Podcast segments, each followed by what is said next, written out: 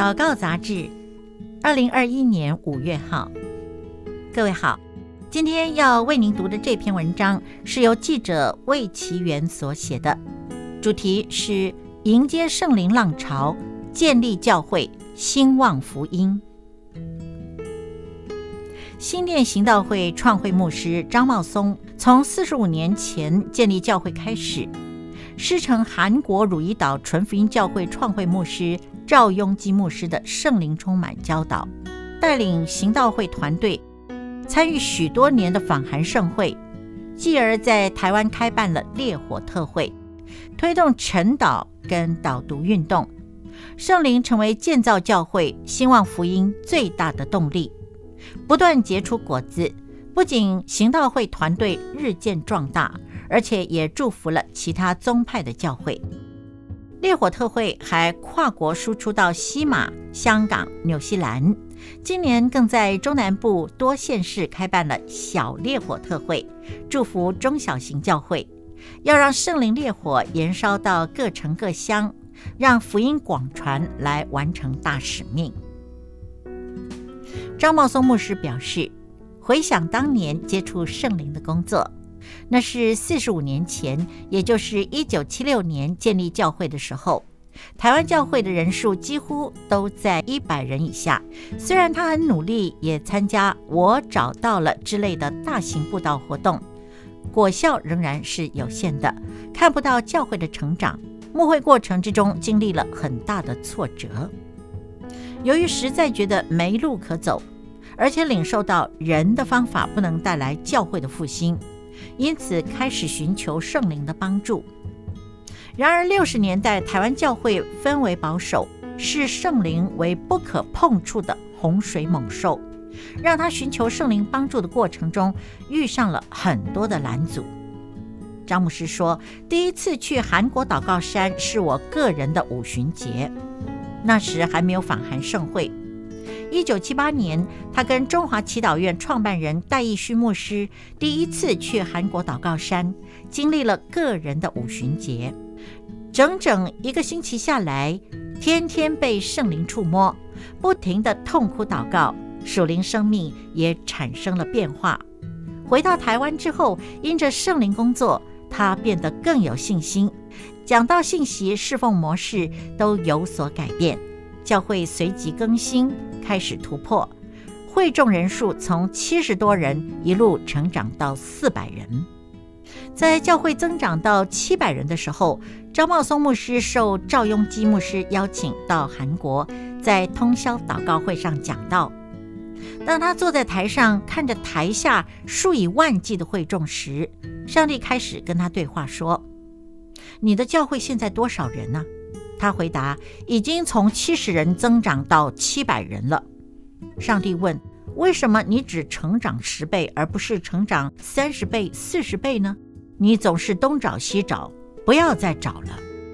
如同练武功必须拜师学艺一样，他领受上帝的话，不管别人怎么说，就只是专心向赵雍基牧师学圣灵充满的功课，专心跟着圣灵走，等候圣灵的工作。”当他这样做的时候，教会祷告会开始突破，从一开始的六十多人，直到现在参与祷告会的人数高达一千多人，而且每一次祷告会都有圣灵的作为，神迹奇事不断发生，病得医治，受压制的得释放。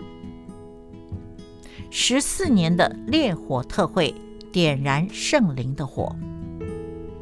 后来与台北纯福音教会主任牧师，也是以斯拉侍奉中心院长张汉业牧师配搭访韩盛会，每一年行道会团队总有三百到四百人同行，再加上其他教会的弟兄姐妹，人数可以达到四千人左右。即便如此，依然有不少的弟兄姐妹没有办法前往韩国祷告山。于是，行道会团队开始在台湾举办烈火特会。一开始只是为了祝福行道会的大团队，把韩国祷告山原汁原味搬来台湾。第一次在新竹圣经书院举办的时候，就有三百多人聚集。然而，圣灵的工作是人不可预期的。圣灵的火被点燃，每一年参加烈火特会的人数一路飙升，从三百多人到七百多人到一千多人。当八年前可容纳三千多人的新店行道会美和堂启用，烈火特会年年爆满，最后更移师到台北市和平篮球馆，七千人齐聚一堂，一同领受圣灵的烈火，带来个人生命以及教会的突破。如今烈火特会已经不再局限在行道会的团队了，其他宗派的大小教会也参与其中，甚至于香港、日本、泰国、马来西亚等地的华人教会也共襄盛举。张牧师说，烈火特会不只是一场特会，是圣灵的浪潮。每一次开放报名，通常一个星期就额满了。不仅如此，圣灵更为行道会团队开路。飞到西马、香港、纽西兰等地去举办跨国传递圣灵的烈火。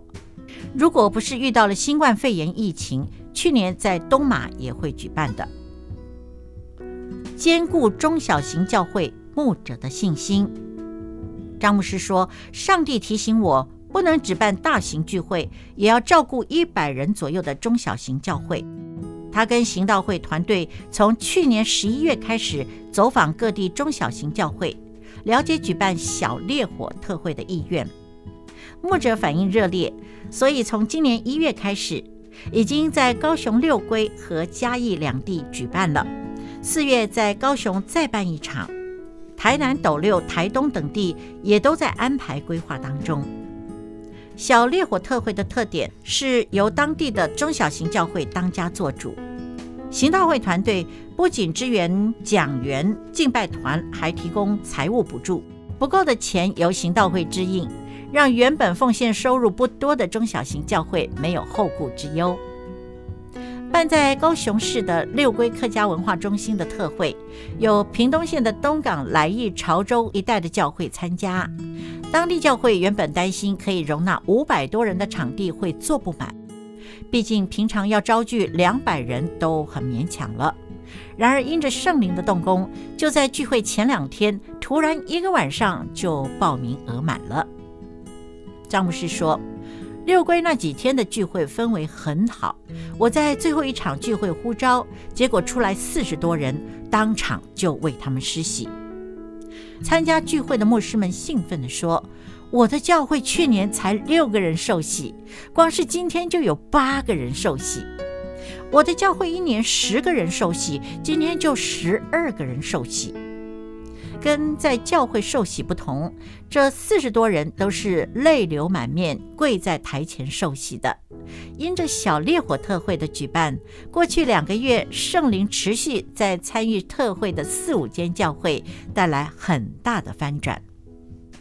张牧师说：“不只是办特会，我也召集参加特会的牧者一起在线上祷告。经过五六次的线上祷告，牧者团队建立起来，牧者的火就烧起来了。筹备高雄特会的时候，承办的中小型教会同样担心可以容纳六百人的场地会坐不满。”当他召集承办牧者一起祷告之后，隔天报名人数就爆满了，让承办牧者信心倍增。张牧师说：“他不在乎参加烈火特会的人数多少，只在乎上帝来了没有，让每一位参加烈火特会的弟兄姐妹都蒙福，带来生命翻转是最重要的。”地区烈火特会为中小型教会牧者提供了平台，让平常参加聚会的会众有机会看见自己教会的牧师带领聚会，展现领袖风范。这有助于提升牧师的身份、自我形象以及影响力，激励教会的士气。当教会的灵火烧起来的时候，做什么都可以。嘉义小烈火特会过后。嘉义一间十多人的教会牧师兴奋地回应说：“过去一个月，聚会人数增加了百分之六十，从原来十多人增加到二十六个人。这全是圣灵的工作，人的努力根本做不来。导读是神给华人教会最好的礼物。”张牧师说。导读是由昭会李长寿弟兄在六十年代开始推动的，是牧养教会非常重要的方法。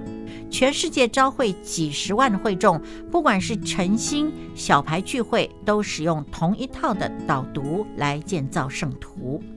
张牧师说，导读不用预备材料，圣经就是材料。读圣经、背圣经、祷告，让上帝对你说话。小组牧养更扎实。导读讲究次序，先读再导，而且读重于导，不用头脑祷告，而是用心去祷告。在祷告之中，上帝就对你的心说话，越祷告越甘甜，喜乐得不得了。对于导读的果效，张牧师分享说，最近他跟一位华人教会信徒领袖透过网络话家常，这位信徒领袖带了六组导读。他建立的家教会、主日崇拜聚会的几十个人，全是来自于他导读的成员。前年在疫情爆发前，他认识了六七位华人教会的传道人，他带着这些传道人在线上导读。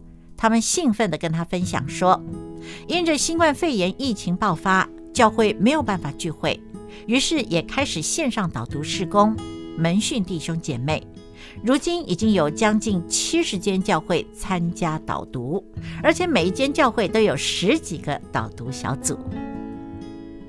导读小组是门训，也可以建造团队。导读比任何门训都重要，不仅让弟兄姐妹爱读圣经，也爱祷告。借由导读，上帝每一天对弟兄姐妹说话，不仅是门徒训练。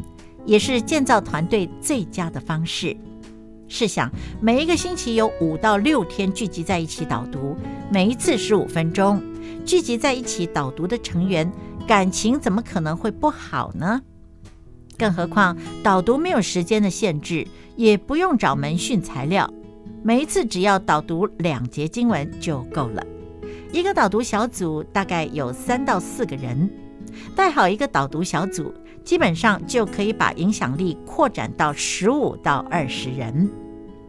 因着导读小组关系密切，成为小组的核心同工，带二十个人的小组也不会有问题。张牧师说，导读是神给华人教会最好的礼物。新念行道会既有的导读小组运作很有效果，会继续的维持下去。如何使教会圣灵烈火持续燃烧呢？张牧师建议众教会牧者本身要渴慕圣灵充满，不管是侍奉或者是神迹奇事，要不断地经历圣灵的工作，再向教会弟兄姐妹传递自己跟圣灵的故事，让圣灵向弟兄姐妹说话。张牧师语重心长地表示，教会必须持守祷告会的祭坛。他说：“祷告会因为小组运作而被分散了，甚至于有一些教会没有祷告会，这是大错特错的。新念行道会过去四十五年来没有停止过祷告会，由圣灵亲自来带。最重要的是透过敬拜、赞美与祷告，欢迎圣灵在我们中间做工。最后在祷告小组之中读神的话语，会带来力量，圣灵的光照。”灵火就在弟兄姐妹身上烧起来，带下生命的翻转，走向蒙福的道路了。祷告焦点：犹大书一章二十到二十一节。亲爱的弟兄啊，你们却要在至圣的真道上造就自己，在圣灵里祷告，保守自己，常在神的爱中，仰望我们主耶稣基督的怜悯，直到永生。让我们一起祷告，主啊，我们多么的渴望圣灵来吸引我们，主啊，我们多么渴慕圣灵啊！主啊，恳求你，让我们在圣灵之中能够明白主你的话语，并且忠心持守祷告的祭坛。奉耶稣的名祷告，阿门。